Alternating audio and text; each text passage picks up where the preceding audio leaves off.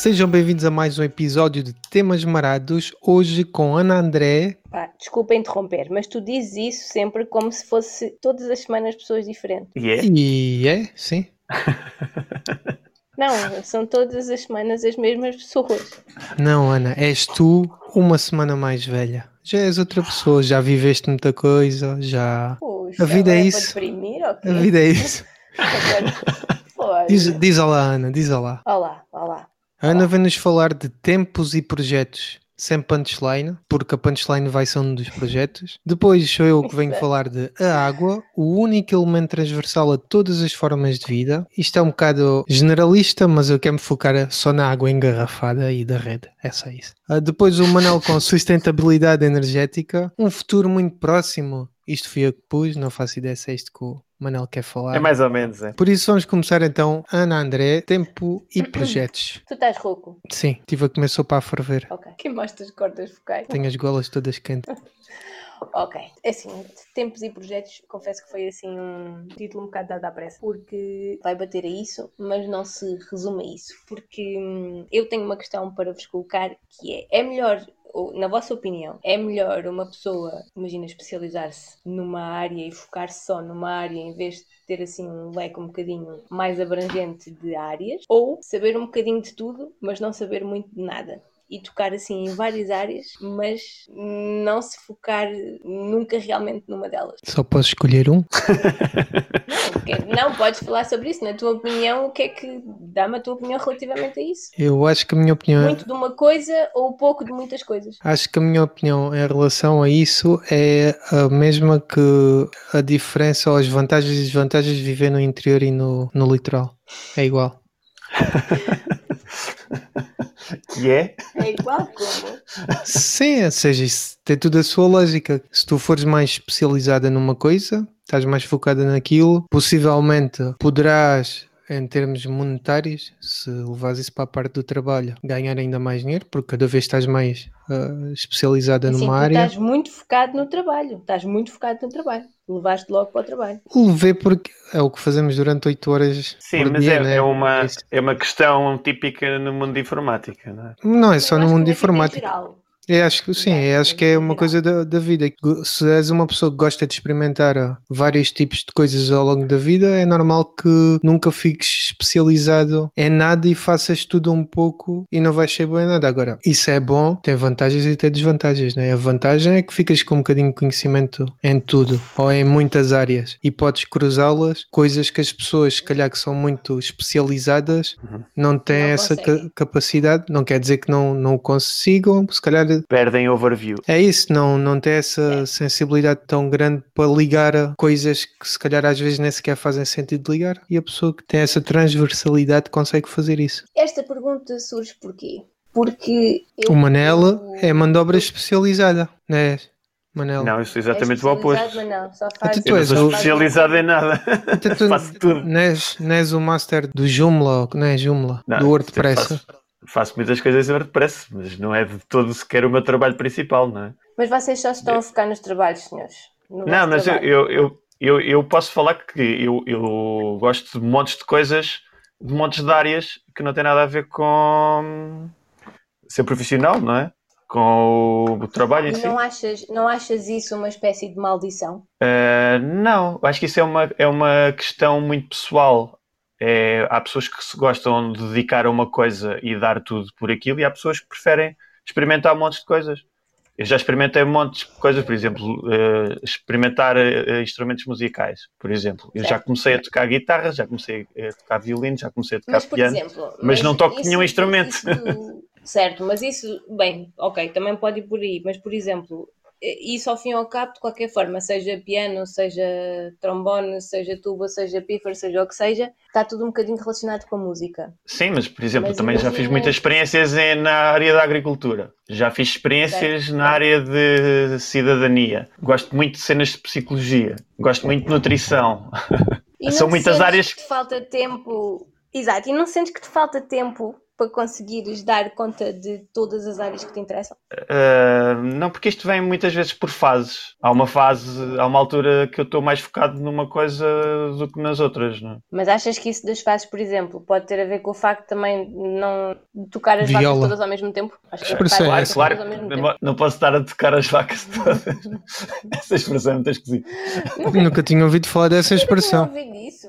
Oh, não posso. Não, isso, isso aplica só o quê? O que, o que é Era os guardadores de vacas. Exato. Queriam ir atrás, atrás de todas ao mesmo tempo e elas depois fugiam. Bom, isto tudo porque eu começo a achar que realmente o ter assim várias áreas de interesse e interessar por muitas coisas ao mesmo tempo acaba por ser uma maldição. Porque, e isto vou falar no meu caso pessoal, a lista de projetos e coisas que eu quero fazer e que quero agarrar e em que me quero envolver não para de crescer e não consigo, não, não consigo dar vazão a tudo.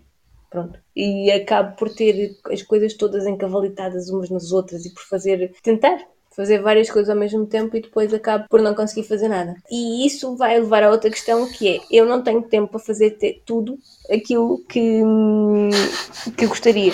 E hoje não, não consigo, só se eu não dormir, só se eu, e mesmo assim não sei se me, se me chegaria, eu não, não... E porquê é que tens que conseguir fazer bem, tudo? Opa, porque é assim, há coisas que fazem sentido numa altura e já não fazem sentido na outra. Pronto, não conseguiste executá-las na altura certa, ficaram pelo caminho, mas não tens que executar todos os projetos que te lembras, não é? Isso é, era impossível, não é? Isso para toda a gente. Não tenho, mas, não tenho, mas gostaria. Um, agora com isso do lembrar, fizeste-me lembrar um senhor que trabalhava comigo, a secretária dele tinha duas pilhas de papel. Tinha a pilha, dizia ele, que era a pilha dos papéis que o tempo há de resolver. E o outro era o monte dos papéis que o tempo já resolveu. então o gajo muitas vezes só passava um papel de um monte para o outro. Lamenta lamentavelmente não, não dá para fazer isso com não dá para fazer isso com tudo. Mas diz-me uma coisa aí a respeito do que tu estás a dizer. Quando estás a dizer que não consegues fazer nada, o que é que queres dizer quando não consigo fazer não é nada? fazer nada, não consigo fazer, não é não fazer nada, não Mas costumas levar os projetos até ao fim ou não? Alguns. diferença entre fazer nada, alguns, alguns, alguns, mas se eu for ver a porcentagem dos projetos que começam e acabam, Pai, 5% é bom para mim. comparar com a então, mas isso é... dos projetos que começam e não acabam. Isso é normal em tudo. É assim que as coisas são. Uhum. Acho que isso é, é completamente é normal que, as do, que, que funciona assim. Se tu tiveres um ou dois projetos e estás focado nestes dois projetos e vais levar os projetos até ao fim e só depois destes projetos é que arranjas uns novos, é uma situação. O que tu me estás uhum. a descrever é que tu estás a fazer um projeto, de repente tens outra ideia qualquer, ou falas com alguém, boa, parece-me fixe isso, bora executar, começas a fazer o outro também, depois, entretanto, a beber café falas com outra pessoa, olha, bora fazer este também, e de repente já tens cinco ou seis projetos na, na mão e depois destes 5 ou 6 projetos, se calhar só fazes um. Pois, eu acho que a questão é os projetos que são iniciados versus os que são finalizados. Mas e há pessoas que inicializam muito menos, conseguem fazer os que estão, não é? Mas acho que tens de olhar para isso como uma coisa boa, porque hum, estás a selecionar, acabas por selecionar, se executas alguns até ao fim, acabas por selecionar uh, os que mais te interessam e os que mais estás mas, envolvido. o, o problema depois é ter que fazer escolhas. Aí é que é a parte dura. Não, mas não, não, não, mas assim, mas eu quero falar no geral, não quero falar no meu caso em concreto.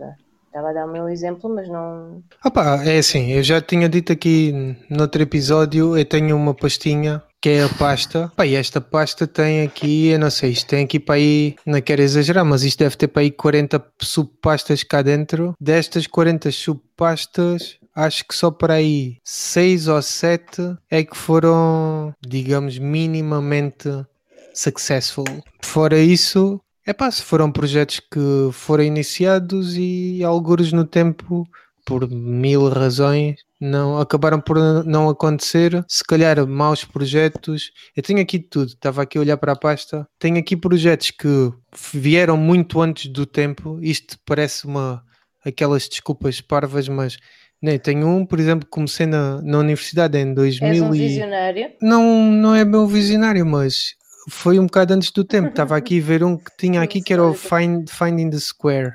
Isto foi quando eu entrei para a universidade. Tu entravas num site e tu tinhas, uh, sabias, ou seja, respondias, isto tinha a ver com a universidade, respondias com, em algumas questões, por exemplo, onde é que vais estudar, isto era o caso da Covilhã, dizias o polo em que ias estudar, dizias se costumavas ir comer fora ou não, se ias ao ginásio ou não, e aquilo fazia-te um quadrado no Google Maps, desenhava-te um quadrado que te ia dar a área onde depois iriam aparecer casas que era a melhor localização. Sim, a melhor era para tu viver, mas já lá iam aparecer localizações de casas que estavam a alugar nessa área, números de telefone, contactos, tipo um, quase o género de, de booking, mas para isso. Pá, mas isto foi muito, muito, muito precoce, estás a perceber? Ah, e tem aqui uns que nunca deram em nada, tem aqui outros que foram sucesso, ou seja, é, há aqui tudo nesta pastinha. És um homem à mas, do teu tempo.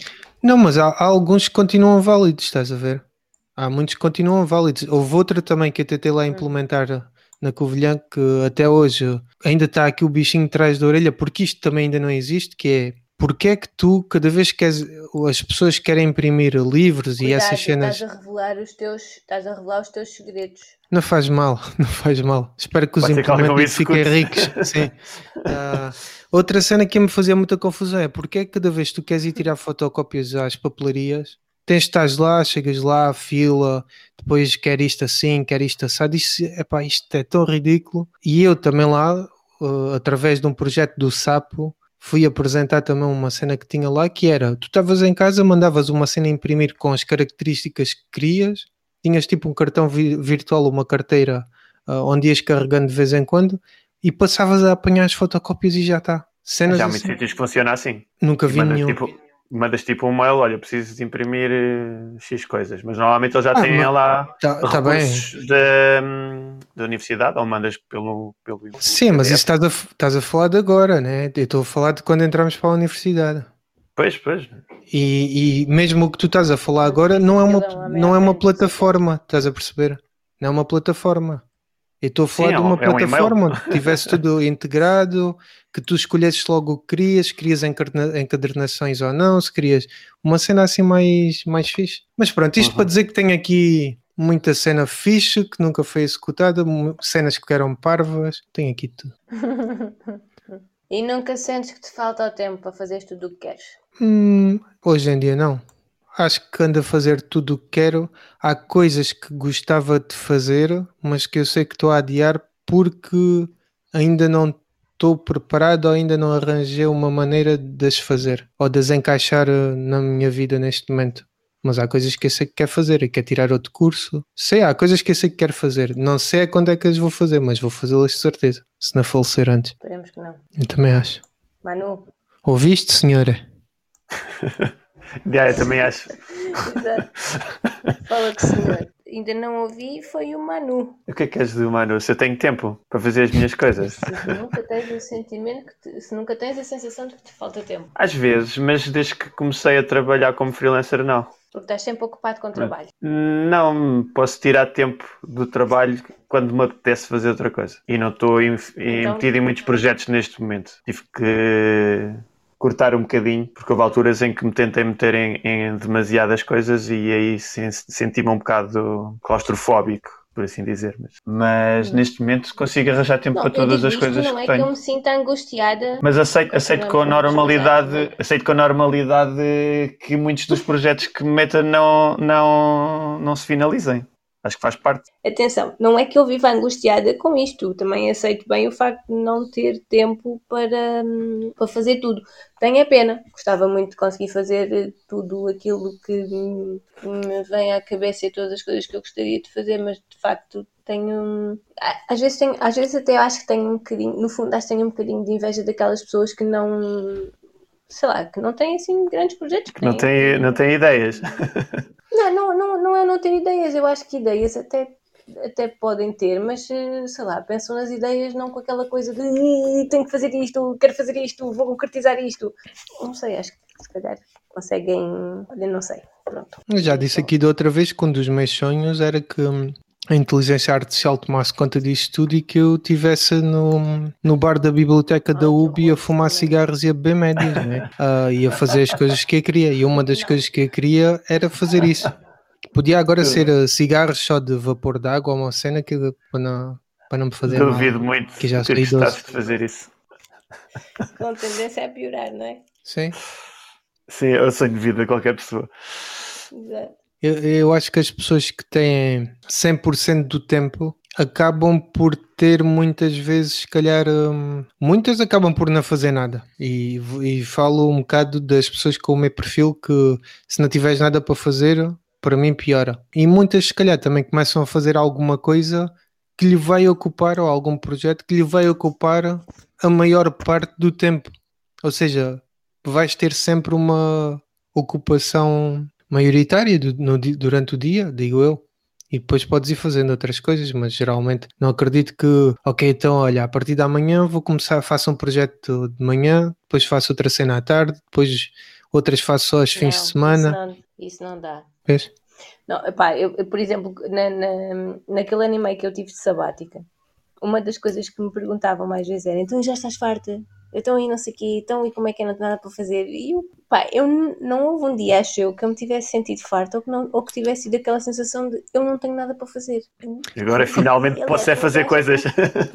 A pergunta ao contrário: quantas coisas desenvolveste durante essa sabática que tu achas que fossem projetos porreiros que quisesses fazer? Atenção, Aliás, estão a desculpa, vou, falar- vou A reformular. sensação que, Que é, eu tenho, sim, Vou reformular, que é, achas que fizeste tudo quanto querias fazer durante esse tempo ou gostavas de ter feito mais? não, não fiz tudo. Eu Gostei mais da primeira pergunta. Eu Gostava de ter. o quê? Se, se fiz tudo? Não, não. Quantifica o que tu fizeste. Não, pronto.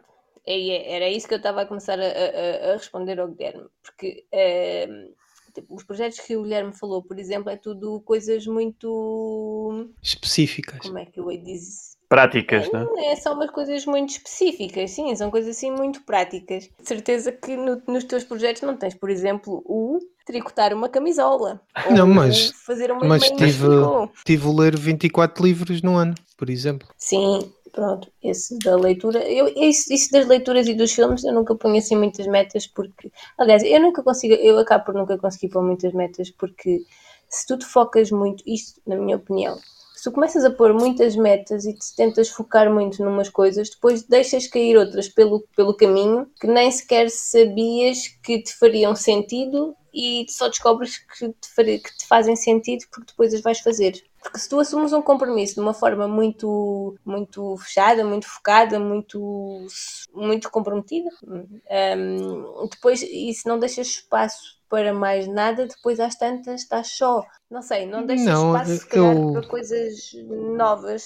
Não, eu aí, por exemplo, essa parte dos livros só me tirava uma hora e meia por dia. Conseguia encaixar muitas mais Sim, coisas, sim. ok? Ou seja, o, achei não, eu não- eu não estava a falar especificamente no caso dos livros, estava a dizer eh, é pode ser nos livros, pode ser nos filmes. Olha, por exemplo, achei, né, achei, achei não, assim, que ia ler mais e ver muito mais. Tinha montes de ciclos, de, por exemplo, de filmes planeados na minha cabeça que depois acabaram por não acontecer. O mesmo que agora com a quarentena. Achei que ia ver muito mais eh, filmes do que vi na realidade. Porque lá está, porque também depois acabas por. eh, Tenho sempre que roubar coisas, tempo a umas coisas para pôr nas outras. Sempre aqui a fazer uma. Mas Eu, não estás a- Aquela gestão da, da manta, de puxas a manta para tapar os ombros, ficas com os pés de fora, depois puxas a manta para tapar os pés, ficas com os ombros de fora e andas ali sempre a tentar esticar a manta. Eu acho que estás-te a focar manta. muito no make-up vazio em vez do make-up cheio. Não, não, não, não. É- era o que eu estava a dizer há bocado. Eu não, não é que eu viva angustiada com isso, atenção. Ou seja, não, eu posso ter deixado cair N coisas pelo caminho, mas de certeza que foi porque, entretanto, apanhei mais N coisas pelo caminho. Quem é que está a beber água? É, o Manel está a, afi- ah, o Manel tá a afiar lápis ou assim. Não, vou beber água sim. Desculpem lá interromper o episódio para beber água, mas estou com sede. Nossa Senhora. Uma pessoa tem que se hidratar. A meter, o, a meter o episódio em risco só para beber água. Ana André, Exato. Mais alguma coisa do teu tema? Não, já passou meia hora. Não, queria só partilhar e ouvir. Ah, pronto. Ah, ah, hoje, hoje estamos com muito tempo. A Não minha dica tenho- da não água era para tenho- introduzir o segundo tema. Não tenho, não tenho mais nada. Exato. Não tenho mais nada a dizer. Vou só aqui ativar o meu cronómetro para cronometrar o, o tempo do próximo falante.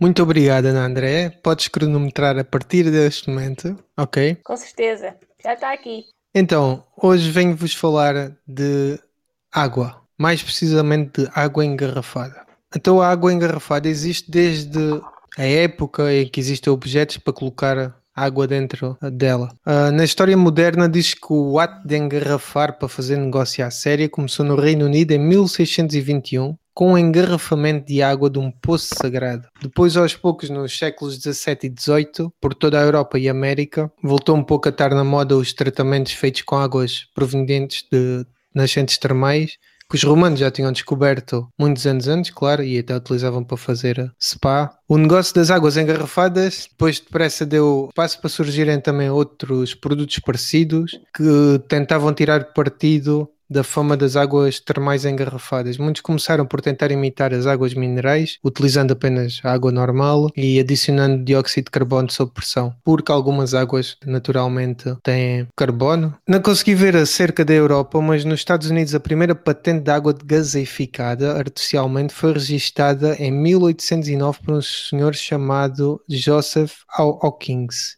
Ao longo da história também a tecnologia foi evoluindo, uh, o negócio das águas foi acompanhando a parte da tecnologia. O primeiro uso desta tecnologia que foi feito foi através das garrafas de vidro, para este tipo de engarrafamentos e distribuições de, de água. Hoje, estas de vidro vende-se na sua maioria nos restaurantes e aos poucos o plástico foi entrando cada vez mais na vida das pessoas e, claro, começou a ser uma preferência por inúmeras razões, porque uma garrafa de plástico não é só mais barata a produzir, como acaba com o processo todo das taras, das grades, das lavagens e facilita ainda o embalamento e o transporte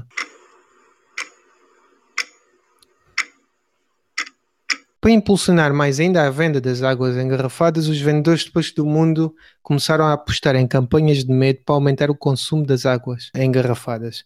A primeira foi começar a passar a mensagem que as águas canalizadas continham químicos e bactérias que se tornam perigosos para a saúde. Estas estratégias ainda hoje em dia existem, já não tanto lançadas pelas empresas que produzem águas engarrafadas, porque já existe muita regulação neste, nesta coisa, mas uh, por outros produtos que tentam depois também emergir, como por exemplo os filtros domésticos, os jarros, entre outros produtos. A maioria destas estratégias agora de ataque para os filtros domésticos, jarros e etc., utiliza técnicas de choque, vão às casas das pessoas, a maioria, pedem para servirem dois copos com água, mandam uns componentes químicos quaisquer para um dos copos, aquilo muda de cor, é muito mal, dizem que aquilo são coisas que são prejudiciais para a saúde, depois passa o outro copo geralmente pelo filtro deles, e quando mandam os tais químicos, a água está completamente limpinha, transparente e supostamente não faz mal nenhum. Depois, durante o processo todo, uh, pedem 2 ou 3 mil euros pelos filtros e depois começam com conversa da saúde, que, há, que a saúde não tem preço uh, e vocês têm crianças e vocês têm idosos, aquela coisa toda. Depois, outra estratégia que também costumam utilizar muito para seduzir os consumidores é aqueles rótulos com montanhas todas bonitas, com árvores, etc etc.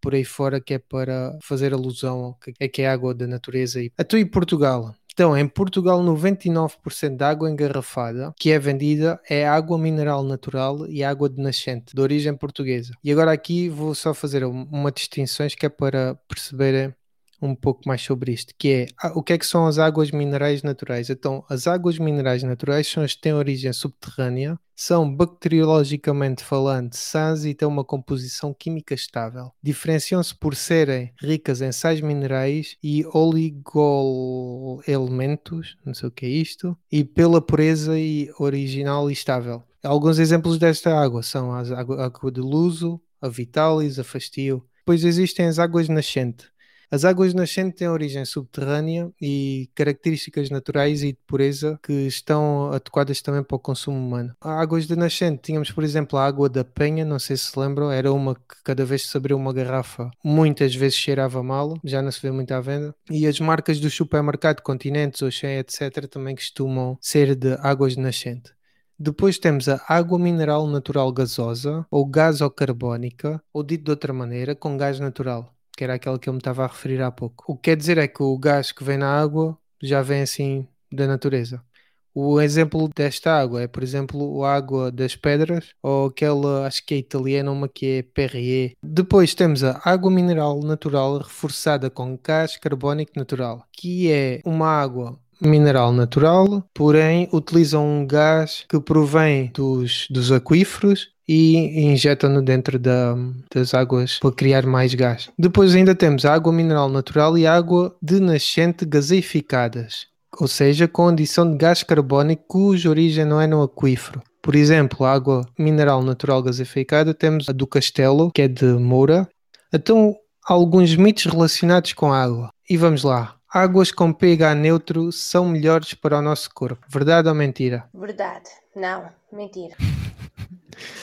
É mentira, é um menos. mito. É um mito. Não existem estudos científicos que comprovem eh, essas possíveis vantagens, a não ser que a pessoa esteja a fazer alguma dieta e um médico indique por alguma razão específica. Então aí o médico pode receitar uma água com pH mais neutro. E Ou mais também alcalino, não? Ou mais alcalino, também Monchique po- Tem também muita pode ser, fama de ser uma água benéfica para a saúde.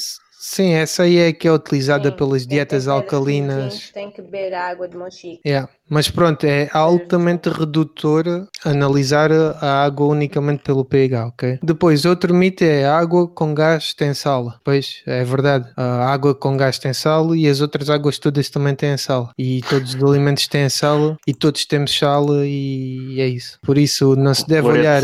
Sim, não se deve olhar a quantidade de sal que se está a comer numa coisa específica, tem que se ter atenção é ao consumo de sal Ixi. diário. Depois, outra, outro grande mito que existe é que a água com gás faz mal aos ossos e aos dentes. É verdade ou, ou mentira? É mito. Claro que isto são coisas É mito. que se diziam antigamente e até acho que, segundo alguns estudos, têm comprovado até o contrário. Mas pronto. A água com gás provoca pedos. Do Tinha que vir, não é? Verdade ou mentira? É mentira. É verdade. Especialmente se for consumida de forma frequente. como- O consumo excessivo de água gaseificada, por exemplo, se bebemos diariamente, pode agravar também o síndrome do intestino irritável devido ao CO2. Pois, outro grande mito, não é bem um mito este, mas é, é uma cena, que é não se deve beber água da torneira porque a água da torneira é pior que a água engarrafada. Isto é completamente falso, pelo Falso. menos em Portugal e pelo menos na maioria das cidades e aldeias e vilas. Não quer dizer que isto não aconteça em alguns sítios, mas já foram feitos inúmeros estudos e são feitos diariamente, claro, na re- nas redes públicas e a água é boa para consumo. Não tem as mesmas propriedades que uma água que é engarrafada logo na nascente, né? Mas não há nada que indique que a água da torneira por si só faz mal. O que muitas vezes a pessoa associa com esta água é uma porcaria é o A cheiro que que pode estejas muito próximo da estação de tratamento ou dos pontos de cloragem. Pois, às Sim, vezes há sim, sim, uns sim. picos de cloro. Mas isso normalmente nota-se logo na água. E não, Cloro e não, não, não, só. e vais ver a água se ela vier branca. Para corrigir, a- para corrigir as características da água. Sim, mas às vezes são outras Sim. coisas até que, para, para corrigir as, as propriedades da água e que se estiveres muito próximo desses pontos não tem tempo de. aquele tempo de decaimento pronto, não é suficiente e acabas com uma quantidade um bocadinho superior. Geralmente o que o pessoal diz que a água é uma porcaria é porque ou tem um gosto estranho, que não é tão neutro, ou tem uma cor também que não é muito agradável, mas a água pode estar completamente boa para consumo e apresenta essas características. Existem algumas dicas para tirar esses sabores, mas geralmente pode-se meter num jarro e deixar-se um bocado ao ar livre. Há quem ponha Eu gotas uso de- filtro. Vou já falar sobre isso, Manel. Tenho mais novidades para ti. Ah, é? Quer dizer, mais ou menos. Sim. É porque os filtros às tantas depois começarem a ficar muito compactados e muito e fica, começa lá a ficar tudo encrustado, depois às tantas faz pior do que se não tivesse filtro. Está Tá bem, mas o filtro vou mudando. Porque começa a colmatar. Com matar? Então, eu tenho um filtro daqueles de jarro que usas durante um mês. Pronto, então aqui nesta parte o que há que ter atenção é às águas dos poços, que essas sim têm que ser analisadas, e aos furos e por aí fora, ah, antes de, de se consumirem. Eu fui ver, e isto aqui, esta informação que eu vos disse é da DECO, eles uh, fizeram alguns estudos sobre isto, além dos, das entidades que fazem os, estu os estudos sempre. E eles também fizeram aqui uma engraçada que é o preço por ano para quem bebe 2 litros de água por dia. Isto foi em 2015 este estudo. O consumo de água da torneira com 2 litros por dia dá 1,75€ por ano. Da água engarrafada dá 60 euros por ano. Filtros de jarro dá cerca de 59 euros por ano. E filtros de torneira dá 343 euros por ano. A conclusão também dos estudos que eles fizeram foi que, a não ser, como eu disse antes, o cheiro e o sabor da água, os filtros não servem absolutamente para nada. Foi o grande, a grande Pá, conclusão. De, não, eu prefiro não é... o sabor da água passado pelo filtro. Sim, não é não servem para nada de quer dizer que, que o filtro vá fazer uma grande diferença na qualidade da água que se vai beber a seguir. Claro que faz, claro que há de limpar qualquer água. coisa. Exatamente, é isso. E pronto, para terminar, queria só aqui dizer que a é uma das coisas mais transversais que conheço e que eu explica muito bem, é um dos meus poetas preferidos, que é o Bocaja, e por isso termino com este belo poema que ele nos deixou, que adorava ter sido eu a escrever. Meus senhores, eu sou a água, que lava a cara, que lava os olhos, que lava a rata e os entrefolhos, que lava a nabiça e os agriões, que lava a pizza e os colhões, que lava as damas e o que está vago, pois lava as mamas e por onde cago. Meus senhores, aqui está a água, que rega a salsa e o rabanete, que lava a língua a quem faz minete, que lava o chibo mesmo da rasca, tira o cheiro a bacalhau da lasca, que bebe o homem, que bebe o cão, que lava a cona e o barbicão. Meus senhores, aqui está a água, que lava os olhos e os grelinhos, que lava a cona e os paninhos, que lava o sangue das grandes lutas, que lava sérias e lava putas, apaga o lume e o borralho e que lava as guerras do caralho. Meus senhores, aqui está a água, que rega as rosas e os manjericos, que lava o bidé, lava penicos, tira o mau cheiro das algibeiras, dá de beber às fressureiras, lava a tromba e a qualquer fantoche e lava a boca depois de um broche.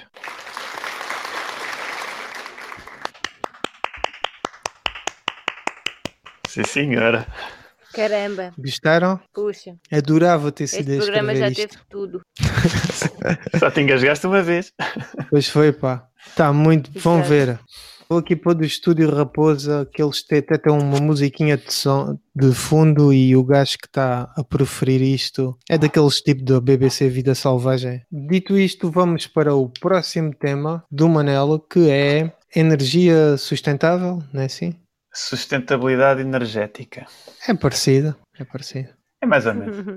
Era quase. Sustentabilidade energética. O que é que é esta coisa da sustentabilidade? E o que é que é a energia? Porque hum, eu quero me focar mais na parte da eletricidade. Okay. Que a produção elétrica em Portugal, embora também seja consumo de gás natural e energia que é gasta em transportes, por exemplo, também é, são dois pontos importantes, mas eu não me vou focar muito neles. Eh, eu estive aqui a analisar a produção elétrica em Portugal e quando foi as, as campanhas falaram muito das centrais que temos que ainda trabalham com carvão. E a nível de sustentabilidade há dois, há dois pontos de sustentabilidade que eu quero uh, distinguir que é a sustentabilidade económica e a sustentabilidade eh, ecológica. Eh, a nível de económica, eu acho que o principal eh, indicador, isto, é um bocado na minha opinião, não é algo que eu tenha lido em algum lado, mas para mim um, um indicador que é importante nesta sustentabilidade é um, o facto de se, se, somos importador ou exportador de energia. O que tem acontecido é que nos últimos anos temos sido um bom exportador de energia, mas o ano passado, e este acho que vai pelo mesmo caminho, uh, já somos um importador de energia. Ou seja, nós não produzimos energia suficiente para a que consumimos. Ou seja, estamos a perder sustentabilidade económica. Uh, Mas nós, nós alguma vez tivemos produção de energia para nos sustentarmos? Acho que não. Posso, temos, posso dar temos números. muita de carvão, não é? Não. Não. Calma, calma. Temos, se não estou em erro, é hidroelétrica. A grande, a grande produção é, é 30, 37% a produção hídrica este ano. Atenção, 24% de eólica, 28% de energia fóssil, onde a principal fonte é gás natural. Por exemplo, produção de carvão este ano foi menos de 1%, mas isto tem sido reduzido imenso Uhum. E o objetivo é, é, mesmo fechar estas centrais que ainda temos, uma em Abrantes e outra em Sines. A grande questão é até quando é que elas vão funcionar, mas acho que já é consenso comum de que são para fechar. E há aqui esta parte, na parte da sustentabilidade ecológica, ou seja, as energias verdes, nós estamos neste, neste momento com cerca de 70 e tal por cento já de energia verde, produção total de, de energia.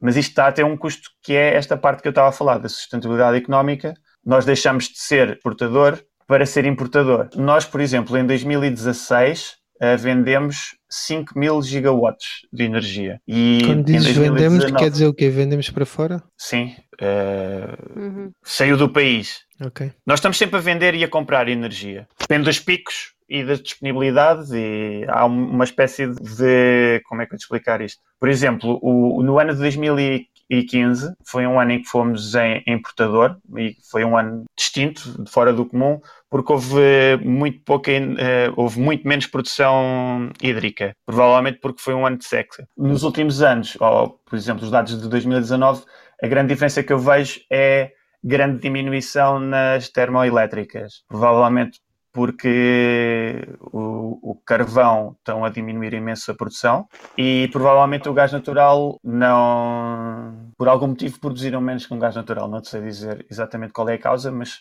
isso pode ter a ver também com a importação do gás natural. Isso é outra parte da parte de sustentabilidade económica. Apesar da eletricidade ser criada cá, a, a matéria-prima que é usada é muito provavelmente eh, importada. Ou seja, apesar de nós não estarmos a importar a energia em si diretamente, estamos a importar a matéria-prima que é. E isso é uma mais-valia também das energias renováveis que não precisam de matérias-primas, a maior parte delas, porque há aqui também uma grande, grande avanço da bioenergia, que basicamente é queima de biomassa. Uh... O meu tio os fornos do pão com biomassa já há muito tempo. Uhum. Mas São restos... há, centrais, há centrais elétricas que funcionam com biomassa e abriu uma há, uns, há poucos anos no fundão. São restos de. O nosso, o nosso amigo Rui Inácio, não sei se está lá a trabalhar ainda, mas esteve lá a trabalhar. Sim, né? Caroços de azeitonas, pistachos. É, isso depende, seja... depende de muito. Mas sim, mas é reaproveitada muito, muito material. Uh,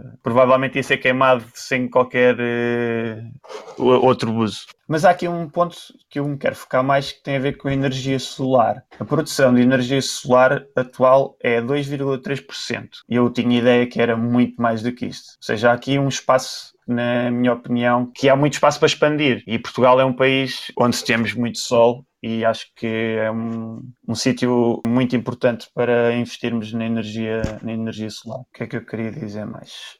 Energia solar, há aqui uma parte também que eu acho que é muito interessante, que é a parte da sustentabilidade individual de cada um, que é poderes produzir a tua, tua própria energia e normalmente a solução mais simples e mais aceite é as pessoas colocarem fotovoltaicas nos seus telhados e ganham um bocado de independência de, pelo menos não, os custos que têm com a eletricidade podem ser reduzidos, eh, sim, drasticamente. Conseguem-me ouvir. Apesar de ser muito, ah, sim. Estava a dizer, então não é o rei, não é o rei dos frangos que quer fazer aí um mega, uma mega cena com painéis solares de energia. Há muitas empresas, há muitas empresas a, a, a investir em Portugal e a criarem parques solares, ainda não são muitos, mas já, já ah, destes... uh, solares. Sim, eólicos já não há espaço para meter mais aventuinhas nos montes, acho eu. Já está subexplorado.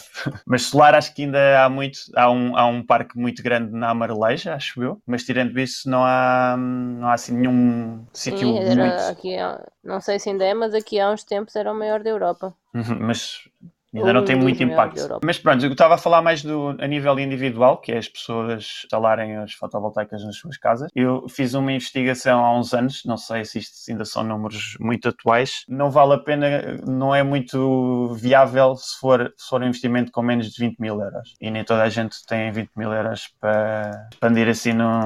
Mas ao fim de cerca de 6, 8 anos, o investimento paga-se por ele com o que não, não pagamos depois nas contas contas de eletricidade ou que, que, recebemos. Isso depois depende um bocado, porque o problema da energia solar é só tens energia quando há sol. E se queres ter consumo próprio, ou tens que investir em baterias, ou vendes à rede. E normalmente a solução mais viável é vender diretamente o que produzes, se bem que as taxas que a EDP paga, a EDP ou outras, outras empresas acho que também podem comprar, e paga desceu muito nos últimos anos e que tornou este investimento há, há cerca de 10 anos atrás era completamente viável fazer um empréstimo só para isto, porque o que ganhavas na fatura mensal era suficiente para pagar o empréstimo, porque o custo ou o preço que pagavam pela, pela energia era acho que três vezes o que custava. Pronto, e queria falar também de um projeto que eu já sigo há, há bastante tempo, que se chama Copérnico. Vou meter o link lá no WhatsApp. O Copérnico, eu conheci-os em 2014. Eu convidei-os para uma conferência que estive a ajudar a preparar na, no Fundão, uma convergência de permacultura. E na altura falei com eles uh, e fiquei a conhecer um bocadinho o projeto, uh, mas não segui muito. Mas ultimamente eles começaram a, vender eletricidade também, ou seja, podes mudar o teu contrato para eles. Mas basicamente o que eles, o que eles são é uma cooperativa de consumidores, basicamente, e eles fazem uh, apoio a projetos sociais onde instalam fotovoltaicas, essencialmente, acho que eles só têm fotovoltaicas até agora, e fazem uma espécie de crowdfunding, ou seja, as pessoas podem, eh, tu podes ir ao site deles, registas, tornas-te um membro e depois podes investir nos projetos que eles têm a decorrer. Imagina, podes, eles querem juntar 20 mil euros para pôr uma fotovoltaica numa escola. Tu podes investir mil e eles vão-te pagando depois uma anuidade para retribuição do teu investimento. Ou seja, o empréstimo fica pago ao fim de 10 anos. Mas isto também não é um investimento com o objetivo de lucrar em demasia, mas mais como apoio uh, social. Depois de, dos empréstimos pagos, a associação, ou a escola, ou o sítio onde foi instalado fica a receber a produção de eletricidade, que aquilo lá ficou, por assim dizer. Do, da fotovoltaica. Uh, não sei se tem alguma questão. Não, umas ventoinhas dessas já mais pequenas. Ventoinhas dessas? Aquelas que dá para pôr à janela. Mas uh, umas ventoinhas dessas. Não, queres uh, produção eólica. Sim, uma eólica caseira, mais... tipo. Já existem umas sim, mais não, pequenas. Não, não. Existem, existem mas não. Sim, sim. Não, não tem comparação com fotovoltaicas ainda. Não se justifica. A não ser que vivas no cimo do monte onde tens bué de vento sempre. Pois. Mas mesmo assim, não sei se. Mas pronto, o grande problema destas energias, da eólica e da solar, é a sua produção não é regular. E ainda não há uma forma boa. Aliás, já existe, mas ainda não é muito conhecida. E a Tesla está a ser eh, precursora nesse, nesse campo. Eh, na Austrália, por exemplo, eles tinham um problema eh, gigantesco. Não era a relação entre a produção e o consumo, não estavam de acordo, por, por assim dizer. E a Tesla fez o projeto, fez uma candidatura para, eles e explicou que a instalação de um mega pack de baterias que ia resolver o problema e realmente fez milagres. E eles têm um, uma coisa que é o AutoBidder, que é um software que faz a gestão de, de consumos e de. É uma espécie de router para eletricidade, por assim dizer.